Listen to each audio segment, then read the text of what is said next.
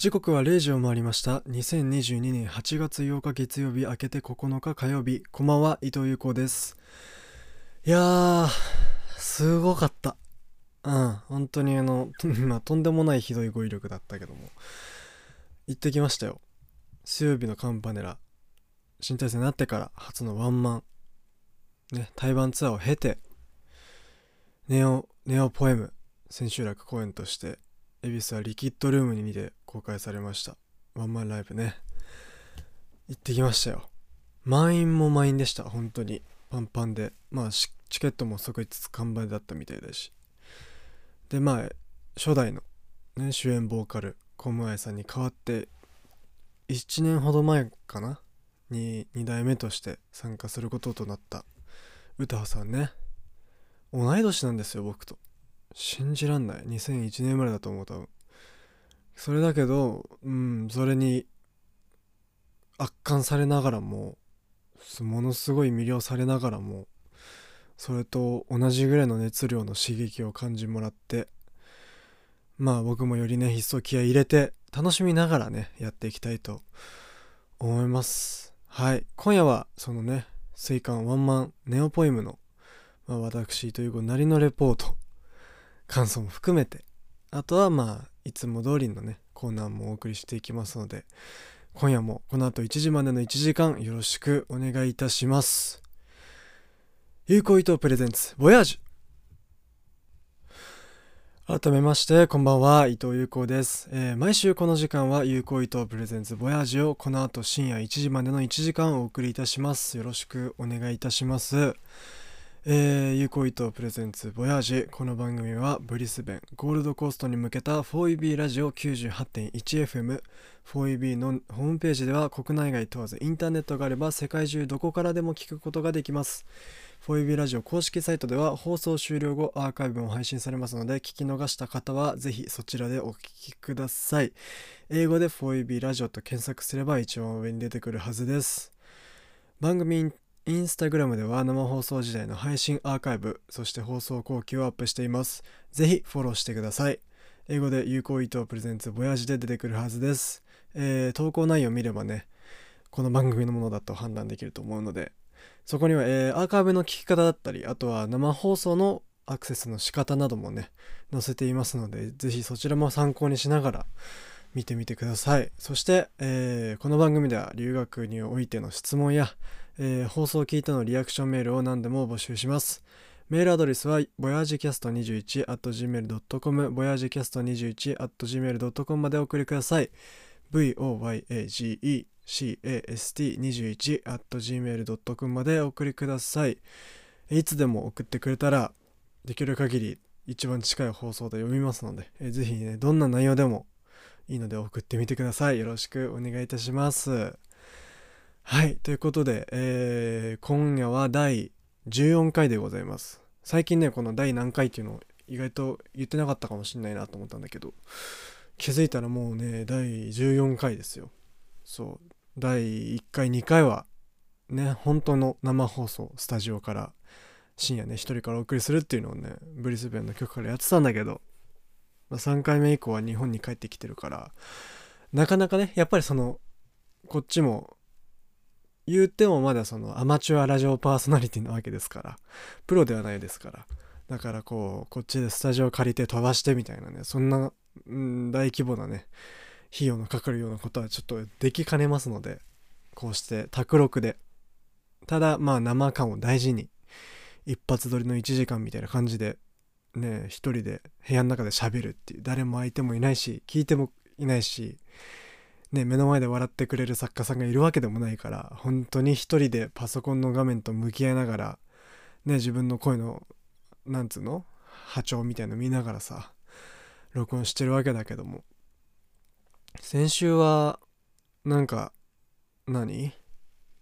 ハカミンのハマってるとかさそんな話もしてたし。あとはね今言ったように自分がこうしてラジオをねポッドキャストみたいな感じで一人で全部やることにあたっての気持ちとかをさ喋ってたりだとか結構あれ長いこと喋ってたね。あとは友達が自分の好きなものに対して一歩踏み出し始めてるのを聞いてみて嬉しいなみたいなねそんな話もしてたりとか。なんかそう先週は割とそのちゃんと準備して作ったというか撮ったというかね。割とだから順序立てて喋らない時もあるし今日みたいに。だし先週みたいに今週はちょっとちゃんと作ってみようみたいな感じで割と構成練ってやる日もあるしっていうのでどっちが魅力がうん増えるんだろうとかさより面白くできるんだろうっていうのをまだ模索してる最中なんだけども。もう日本に帰ってきて12回撮ってんだけどね。だけど割とねだから綺麗なパッケージというか、まあ、両方の意味でトラブルもなく終えれたって感じだったんですけど先週は。どうでしたでしょうかね。あのー、アーカイブも聞いてみてください。そう。結構その週ごとに僕のこのボヤージュはなんだろうな見せる顔が違うというかあ今日なんか綺麗にどんどん進むなって時とかなんか今日すげえ間延びしてんなみたいなそういう日もあると思うんでそこも魅力になるぐらいねいい番組にしていけたらなというふうに思います。はい、えー、今夜はね、えー、コーナー解雇中もついに現地後編ねゴールドコースト編突入ということで先週まで、えー、ブリスベンの語学学校からねそこから、え、卒業までの話をしてで今週からようやく移動したその後をお伝えできたらなと思います。はい。さてさてうーんプレミアリーグが開幕しましたね。プレミアリーグ。そうあのー、サッカーの世界5大リーグと言われてるイングランド。プレミアリーグね。あとはまあイタリアのセリエ A とかスペインのリーガ・エスパニョーラでドイツのブンデスリーガであとフランスのリーグワンっていう風にその5カ国の一部リーグが世界5大リーグって言われてんだけどその中でもここ数年はちょっと頭一つ抜けて凄みのあるリーグそれがまあイングランドのプレミアリーグだと思ってて。でそれがね、えー、つい数日前に新シーズンが開幕しまして新シーズン迎えましてね。で、まあ、僕はそのマンチェスターシティというマンチェスターの2個あるクラブの中の一つをまあ留学する少し前から応援してて。でだからまあもう応援し始めて56年になるんだけどももうすぐねシティもだから開幕戦迎えるんだよね。もうもう試合始まるぐらいだと思うんだけど。で今のこの収録段階ではさっきマンチェスターユナイテッドがブライトン相手にちょっと勝ち点を落としたりだとか、まあ、アーセナルはちょっと今季面白そうだなっていうチームになっててちゃんと勝ってて。でまあリーバプールは新戦力の活躍もありドロー。であとはまあトッテナムは結うんと4-1ぐらいだったかな確か。そう。でも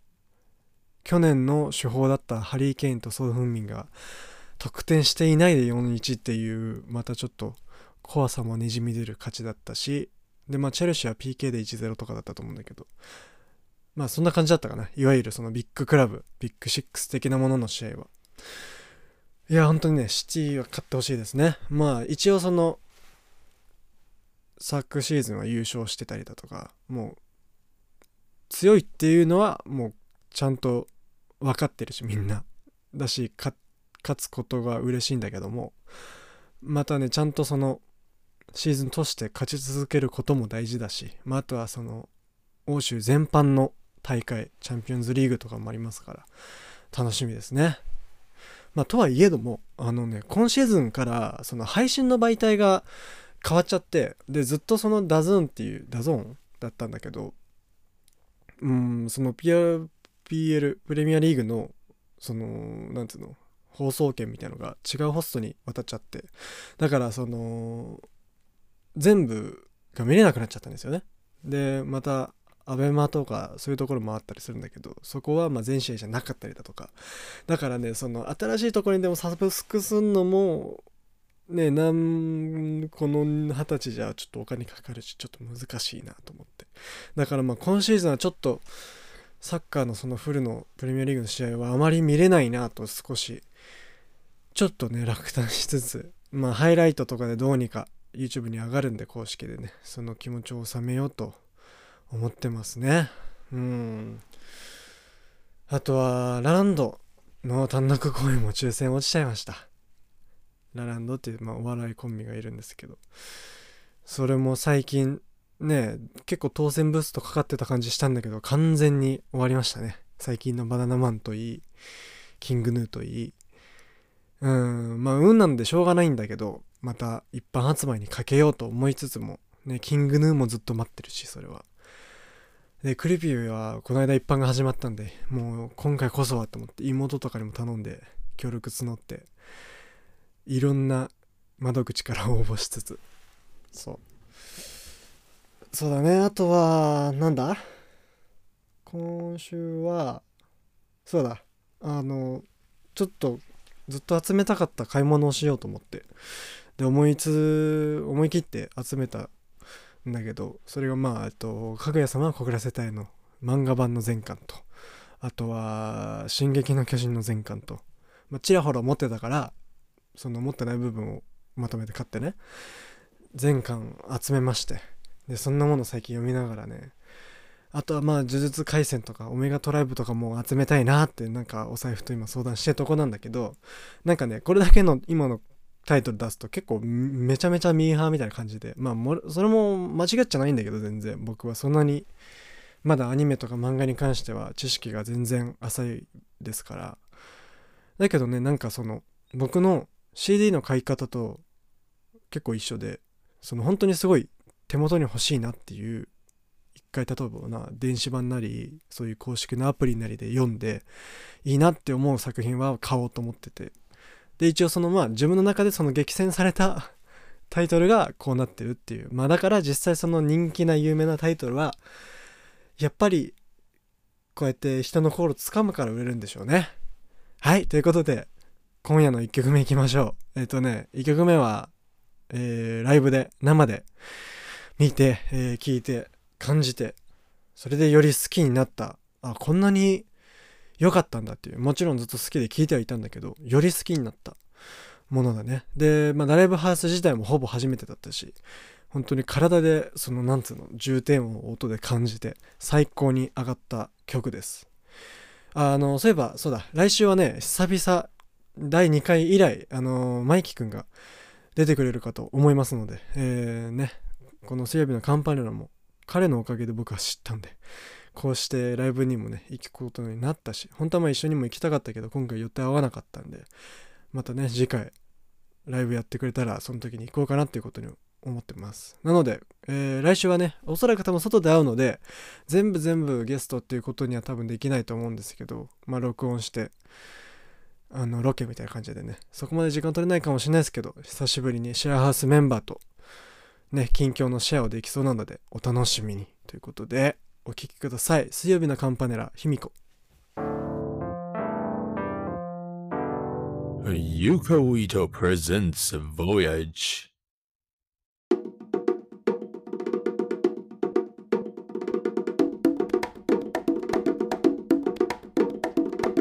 ユカウイトプレゼンツ Voyage. お送りしたのは水曜日のカンパネラ卑弥呼でした。お聞きの放送は 4EB ラジオ 98.1FM 有効伊藤プレゼンツボヤジこの放送は伊藤有効がお送りしています。さあ、えー、行ってきました。水曜日のカンパネラ初ワンマンライブネオポエム。ねあのー、抽選の時はまさか当たるとはっていう気持ちでうんそのまあ当たって3ヶ月ぐらい前からずっとワクワク心待ちにしてたライブなんだけどさ。まあ軽くまあちょっと自分の整理のためでもあるんだけど僕と、まあ、水曜日のカンパネラの出会いを振り返るとねその去年2021年の頭ぐらい2月ぐらいからブリスベンでね大学生活しながらでまあバイトをしてでラジオしてっていう。でその時に住んでたシェアハウスでね初めての一人暮らしではあったんだけど。でその時から最初から最後まで一緒だった4つ上のマイキ君っていう友達によく聞かされてて。で、まあ、僕らは結構その価値観だったり趣味っていうものが割と合う2人だったんで。だからまあ時によっては3人だったり4人だったりするお家だったんだけど。だからそのよくねリビングで彼が持ってるスピーカーと、まあ、僕の持ってるターンテーブルで、まあ、レコードをかけたりだとか、まあ、あとは普通に自分らのアプリで音楽流したりしながらね好きな音楽とか、まあ、気になってるアーティストの曲だとかをかけながら、まあ、それについてなんていうのそのプレゼンっていうほどなんていうの形式ばったものじゃなく本当にこれが好きなんだっていうのとこういうこういうとこがいいんだっていうのを伝えたりとかあとはもう全然関係ないなんていうの？答えのない話題についてずっと話したりだとかさずっとしてたんだけどさそこで本当にねよくマイキ君がかけてて水曜日のカンパネラでどれだけ小室さんの魅力がすごいかみたいなものとか、まあ、あとはそれを経てそれだけの、ね、1代目が偉大な中でその膨大なプレッシャーだったり期待を受けて受けて立つというか受け止めて立ち上がることができた歌羽さんがどれだけすごいかっていうことを力説されてて。でねその頃からバッキンガムとか招き猫とかアリスとかは口ずさむようになっててね自分も。でもなんつうんだろうその性格上ね一回がっつりハマったらもう本当に掘るに掘らないと気が済まないタイプでさ知ってるかと思うんですけどこのラジオ聴いてると。で過去の作品とか全部知りたいんですよ。で、うん、まあこれもただの自己満足でしかないんだけど結局。極論はね。でもその時はまだそのなんていうの全部聞くっていうフェーズに入ってなくて。っていうのもその他の自分の好きなものが掘り進めきれてないともう。そっちが忙しくて2個目に手が回んないみたいなことが多いから。なんだけどそれも時間の問題だったわけ。でまあ最終的に完全にトンって背中を押されたのがえー、っと僕がその日本に帰る帰国の日の前日の夜で。でまあマイキ君とりょうくんっていうね日光第2回のボヤジにも来てくれた2人と夜お家のみんなでね焼肉とかしながら音楽をねまあいつも通りかけてで思い出話とか、まあ、あとはそのお互いの将来だったりまあそれが近かれ遠かれ自分の目標だったりみたいなことを話してシェアしながらねいいねとかそんなすごいうん価値のある幸せな時をね過ごしてたんだけどその時にマイキ君が西武のカンパネラのミュージックビデオとかね PV をいろんな何個もそれが今の歌さんのやつもそうだし小森さんのやつもそうだしを何個も見せてくれてでまあこの曲はこうでこうで面白いんだっていうのとか、まあ、あともう単純なその音楽的なねサウンドのブローを食らってああもうああ好きもかわいいかっこいいってなって飛行機乗る前にネオンダウンロードしてね聞いてはいたんだけどそのほら端末自体にもう植え付ける方のダウンロードしてで機内でイヤホンしてさ聞きながらとりあえず思い出に浸ったりとかなんかこれもいい出会いだったななんて思いながらその水管の熱を日本にまた僕発信で持って帰ってきたわけですよ。そのマイキ君発信のを受け取ってね。で個人的な見解なんだけど多分多分ね彼女はその若いのにすごいねとか若いのに20歳なのによくすごいステージに立って表現して頑張ってるねとか言われてもなんだろうそこに対してというかそれ自体に対して嬉しくなるような気はなんかしない気がしててこれも勝手なこと言ってるんですよ勝手なこと言ってるんですけどで重要なのはそこじゃなくてその別にそれが誰がやったってどれどんな人がどんなすごいことをするっていうことに対して年齢だとか性別だとかじゃない気がするというかなんだろうな。これを言語化するのがすごく難しいんだけどもあのねこれもう俺が勝手に推測して話してるからやってることは本当ネットのちょっとよくわかんないツイッターの人たちと何ら変わらないんだけどだからちょっとそのごめんなさいって気持ちもありながらちょっと今話してるんだけどもその僕が感じているのはなんかこう年齢が若いからすごいとかじゃなくてやってる内容とかそういうパッケージ以上のことをやっているからだし、まあ、実際にやってるしだからこそうーんとねその枠とか人間とかどんな人かの枠を超えて表現の場に立ってるのが本当にビッグリスペクトだしビッグラブなんですよ。でそれをうんまあ旗から映像作品とか見てて感じてたものを、まあ、ちゃんと生で見て改めて思い直しましたしでなんだろうなこれはずっと1718ぐらいから僕自身が感じてることなんだけど身の丈には合ってない心持ちかもしれないなとはずっと疑いつつもね自分で。だけどずっと持ってるものがあって。でそれがその自分の同世代の子たち。例えばま2001年生まれとかそこ前後数年の子たちが名を轟かせたり何かを成し遂げたりするのを見て、まあ、それを知ってね。例えば、えー、サッカーで言うと久保建英選手だとか、まあ、あとは音楽で言うとビリー・アイリッシュとかって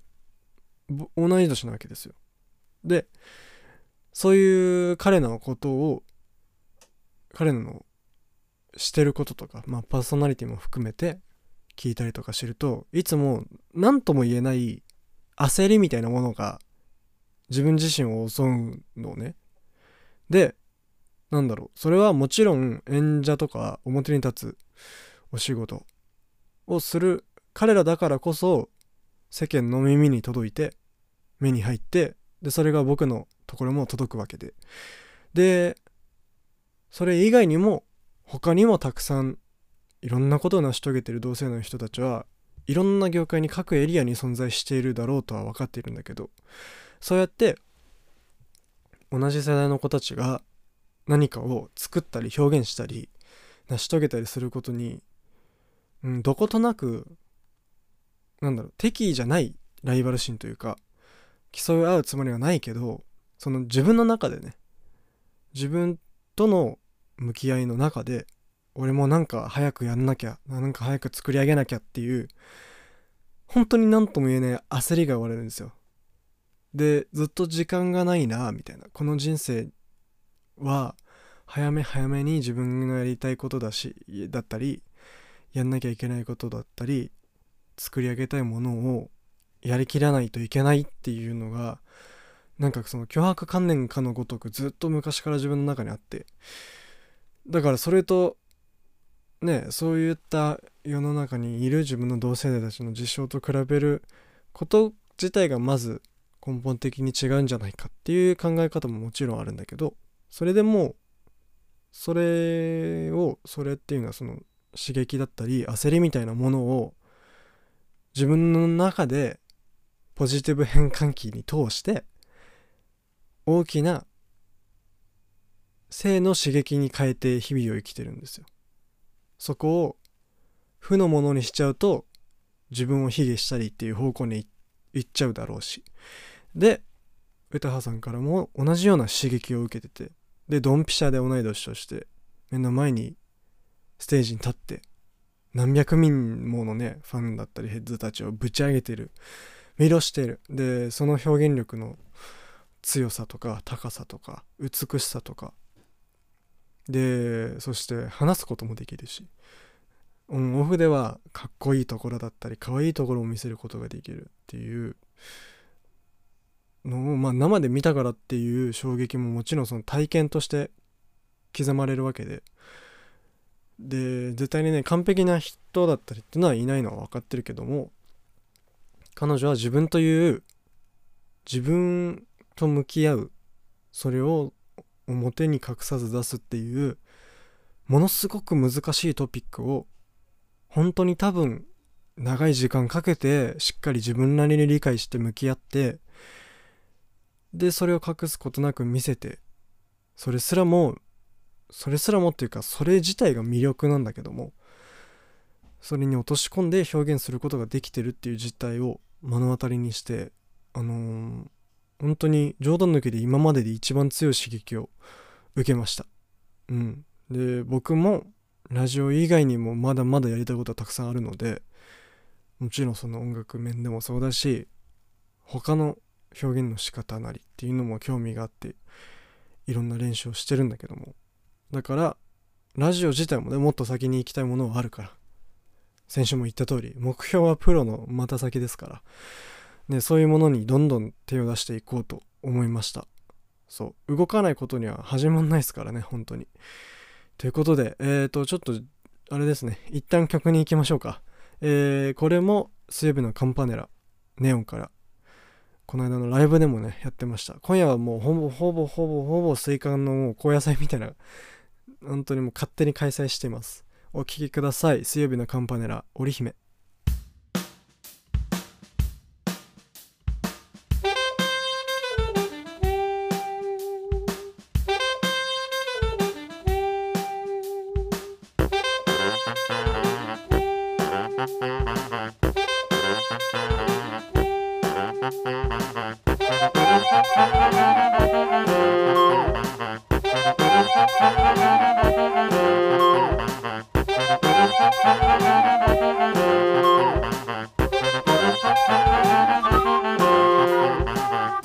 Yuko Ito presents Voyage.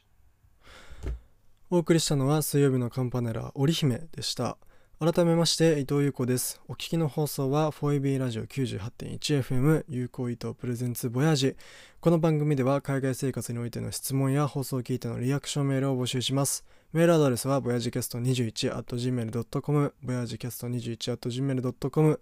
までお送りください。voyagecast21 gmail.com です。よろしくお願いします。まああのーこのね織姫もめちゃめちゃ演出かっこよかったしレーザーバンバンで。でまああのーね同世代ってことで歌羽さんの話ばっかり話しちゃったんですけども西部のカンパネラっていうのは3人のプロジェクトですから、あの音楽制作全般担当されてる清町秀文さんとかあとはまあその他の業務基本的に多分マネージメントもディレクションも演出も含めて全部やってらっしゃるディレクター F ディレクター F さんでいいのかな読み方でまあこの2人を筆頭にライブのね作り方自体がめちゃめちゃ面白くて。で1時間半から2時間ぐらいだったと思うんだけどステージは。だけどそれぐらいなのにね本当に何個もの仕掛けがあってさ初めのね驚きとかまあこれ言っても分かんないと思うんだけど。あとはまあそのセットも演出もたびたび変わるし衣装もそうだしほんと楽しかった。なんかエンターテインメントザ・エンターテインメントみたいな感じで。でさっきも言ったかもしれないけどうんとその歌羽さんの天真爛漫な笑顔とあとまあクールな澄ました目つきの時とそのね表情が幾多にあってで可愛いしかっこいいしっていう。何個顔持ってんのっていう。であと「もやい」っていう先週かけた曲も好きでさ。で渋谷のもやい像をテーマにした曲なんだけど僕が、えっと、日本に帰国してえっとね電車で家に帰ってる時にちょうど乗り換えが渋谷だったんですよ。そう。でずっとその時もネオンのアルバムを聴いててでピロンって言って渋谷降りるドアが開くタイミングで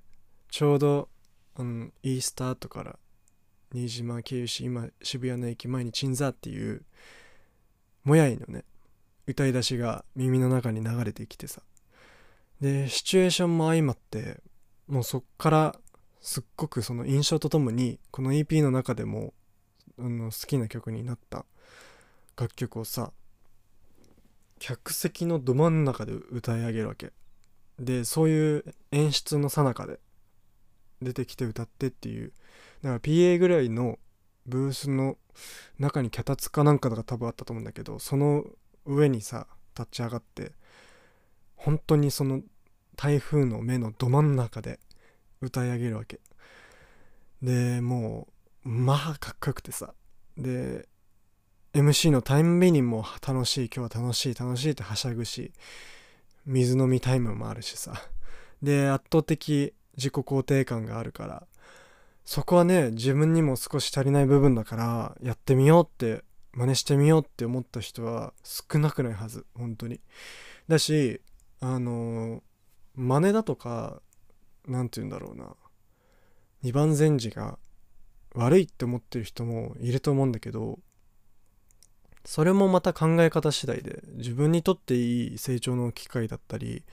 これを経ることでまた新しい自分の価値観が生まれるならどんどんどんどん真似していくべきだと思います。そう。であの客層を見て歌さんが発した言葉でね印象に残ってるものがあってでこれはその実際のそのプロの方がライターが書いたライブレポとかにも載ってたんだけどあの年齢も性別もごちゃごちゃで観客席の。でもそれが気持ちいいって言ってて。でそれは僕もそうだし自分の敬愛するたびたび言ってますけど星野源さんもそういうごちゃごちゃが大好きでみんな同じじゃないのがその方がいいじゃないかっていう。でやっぱり好きの感覚っていうのが通じるんだなっていうふうに改めて感じましたね。勝手につなぎ止めてるだけかもしんないんだけどまあでもこんなもん楽しみ方はねこっちの勝手ですから。そうどんな世代でも共通の話題で盛り上がれるのはやっぱ楽しいんだろうなっていうふうに感じましたね。あとそうしれっとね新曲新曲みたいなのを2つかましてたのでいつ解禁されるかともう早く早く首を長くして待ってますね。うん。今年中には多分出ると思うんでまた出たらねかけたいと思います。まああとそうだ。会場限定で販売してたその EP ネオンの円盤えっと、C、CD 版などを、まあ、来れなかったマイキ君にねお土産として買ったりしつつ実はねこのライブは僕はその2人で行っててでそれはその昔からの友達を誘って見に行っててなんだけどその子は全くその西部のカンパネラの存在を知らないままネオンだけ聞いてきてでまあ楽しめる楽しめる自由はあったんだけどどうなんだろうと思ってたら終わったら見たら超楽しかったみたいで。であんなに可愛いって思ったの久しぶりだよって言いながら楽しかった超楽しかったって言って。でまたもっと昔の曲も聴くって言ってたんで好きになってくれてみたいでよかったです。うん。で帰りにその出口で歌さんはお客さん一人一人にステッカー兼名刺みたいなのを配ってくれて。いやーよくやるなよくやるなっていうのはその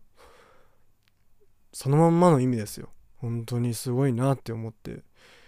これはみんなついていきますよっていう。まあ一生大切にしようと思います。今も携帯の裏にしまってありますから。そう。あとは多分ね僕だけじゃないと思うんだけどまあみんなそれぞれ多分 SNS のアカウントにねその今日行ったよかったみたいなものをあげてる人がたくさんいたと思うんだけど僕はそれこそそのこのボヤージュの番組のインスタのアカウントでライブが最高でっていうまあちょっと軽い感想をねあげたストーリーをアップしててそしたら次の日ぐらいかなにあのー、わざわざ律儀にね直々に DM で歌さんから来てくれてありがとうございましたっていうメッセージをくださってさ多分多くのファンの方に全員はね多分無理だろうけども本当に多くの人に多分それをしてくれてると思うからうんマジでできてる人なんだなっていう。なんだろうその毎回ファンに反応してっていうのが正義だとかっていうことじゃなくて本当にね人間としていい方なんだなってマジでビッグラブですよそれが。それこそ。だからこそ僕もこれからいろんなこと挑戦してでねまたいつかどこかで今度は同じステージで一緒に仕事ができたらいいななんていうふうに思ってます。本当に最高なワンマンでした。ありがとうございました。それでね帰りに友達ともバイバイしてで僕はバスだったからバスで帰ってたわけ。で写真撮影とかも OK だったからさあのちょっとその乗りながら撮ってたライブ映像とかを携帯で見ながらさ楽しかったなーなんて思いながら帰ってて。でいざバス停着いて降りるってなった時にまあ僕ともう一人女性の方が同じバス停で降りたんですよ。で僕ん家は本当にもうそのバス停から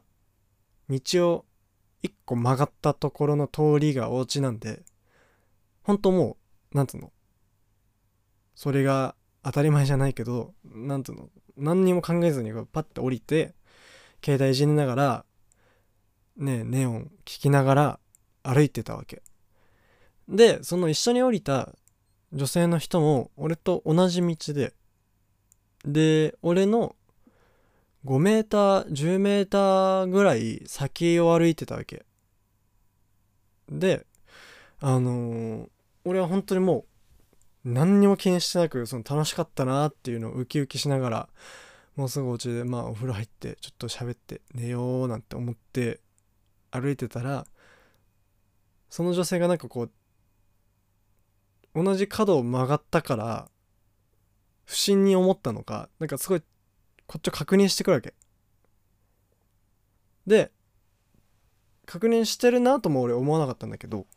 あの携帯いじってたから。したら急にバッてなんかその足音が聞こえてその女性が目の前から全速力でダッシュして次の角まであのその曲がって姿をくらましたわけ。だからあれこれもしかして俺なんかつけてるって思われたのかなと思って。多分すごい怖かったと思うんだけどその女性からしたら同じバス停で降りて同じ道でっていう。なんだけど俺んち俺んちなのよそこ。だからもうなんつうのしょうがないわけ。で俺もそんなつもりないしさなんかまあ怖がらせちゃったんだったら本当にあの申し訳ないことしたなというふうに思うんだけど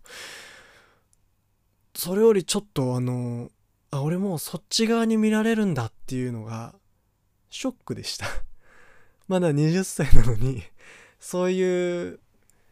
そういうまあ事件日本もまあ多いっちゃ多いからこそなんだろうけどつい数年前じゃその枠外だったのにもうその判定内にいるんだなと思って。ああだから生活の振る舞いもちゃんと考えなきゃなと思いましたね。うんなんかその冤罪だったりだとか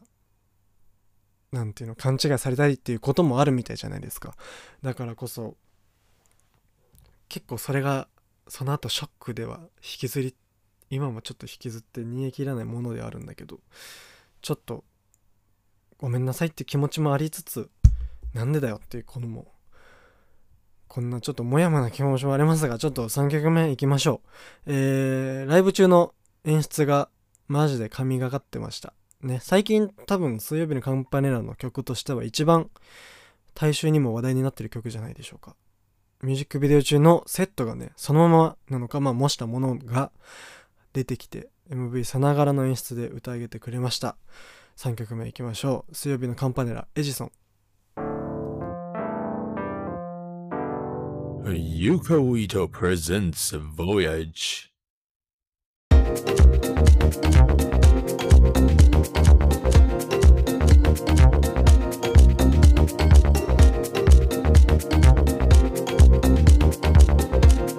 Yuko Ito presents Voyage.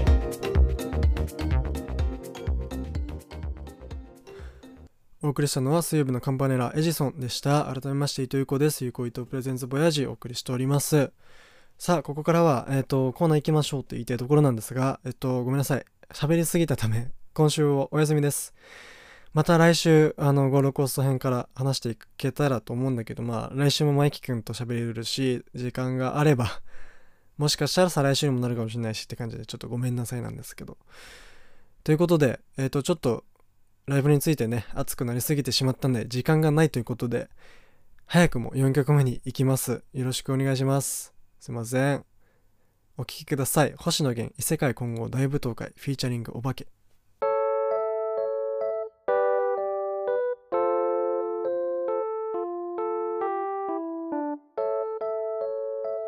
Yukou Ito presents Voyage. お送りしたのは星野源異世界混合大舞踏会フィーチャリングお化けでした。オーストラリアはブリスベンカンガルーポイントからお届けしています。4EB ラジオ Yukou Ito presents Voyage そろそろお別れの時間が近づいてまいりました。まずは Japan Wave の紹介とご案内をしたいと思います。4EB は政府のサポートを受けて50カ国以上の言語で放送しているクイーンズランドのコミュニティラジオ局です。ブリスベンはカンガルーポイントで活動しています。今お聞きいただいているアナログ放送の 4EB ジャパンウェブ 98.1FM は毎週火曜午後6時からの60分と今この番組の時間月曜日から火曜日に日付が変わる深夜0時からの60分番組となっております。デジタル放送の 4EB ジャパンウェブグローバルデジタルは金曜午後9時から10時。そんなオーストラリアで放送している日本語放送ジャパンウェブのメンバーは全員ボランティアですただいま一緒にラジオの番組作りに取り組んでくださるボランティアメンバーを募集中ですブロードキャスター、ミキサー操作では番組の生放送及び収録を行います。また、裏方の仕事としてブリスベン中心とした地元の情報や日本の情報のリサーチ、そして原稿作成などを行います。ご興味、お問い合わせは 4EB Japan Wave 公式 Facebook、もしくは 4EBJapan.gmail.com までお送りください。そしてこの番組は海外生活のよに質問やリアクションメール、そしてコーナーへのメールを募集します。メールアドレスは voyagecast21.gmail.com までお送りください。放送後期などを投稿している番組アカウント、インスタグラムのフォローもお願いいたします。有効意図プレゼンツで出てくるはずです。はい、ということでエンディングでございます。今夜は、えー、念願の水曜日のカンパネラ初ワンマンライブ参戦してきたね、ライブレポみたいな感じで自分の感想とそれへの思いとという感じで熱く喋ってたらコーナーの部分の第3ブロックが全部吹っ飛ぶっていうことになりましてやっぱりちゃんと構成しないとこうなるんですよね。まあこれもこれで個人的には楽しいっちゃ楽しいんですけどこれずっとやってるとコーナー自体が消滅しそうなんでたまにはちゃんと作って先週みたいにねやっていきたいと思ってます。そう。で来週はえっ、と告知をした通りマイキくんがおそらく出てくれるはずなので今週会うんですけどだからそこで2人でまたたわいもない何のトピック話すかも決めてないし決めないでいくかもしれないしわかんないですけどまたあの雰囲気をお届けできたらなというふうに思ってます。はい。でこのラジオね歌はちゃん聞いてくれてたらいいななんていうまあ部下のふりしてこの放送後期みたいのツイートじゃなくて投稿してみるのも手かとは思うんだけど迷惑かね？そう。あとはあのー再来週もゲスト来るかもしれなくてでそれがあのータカっていう何度か話題に出てる。ずっと勝手にゲスト待望論を僕が提唱してるんだけどその彼も会うのでおそらく再来週あたりにもしくはそのもう一週後かもしれないからまあその時に出てくれるでしょうということでそこもお楽しみなんですね。今週はね俺も個人的にもちょっと楽しみな週なんでいろんな人と会うしメイキ君とも会うしいろんな楽しみな久しぶりな人たちと会うのでそこも楽しみなんでなんかみんなにビッグラブって感じですね。はい。あとは髪を切りました。ずっとロン毛だったんですけど髪を切って初めて染めてみたりだとか急にねずっと染めないって思ってたんですけど急に2日前ぐらいに染めようと思って染めたりとかパラダイムシフトですよねこれこそ。まあその写真も、まあ、いつか載るでしょう。ということで、えー今夜もお聴きいただきありがとうございました。ここまでのお相手は伊藤優子でした。おやすみなさい。また来週。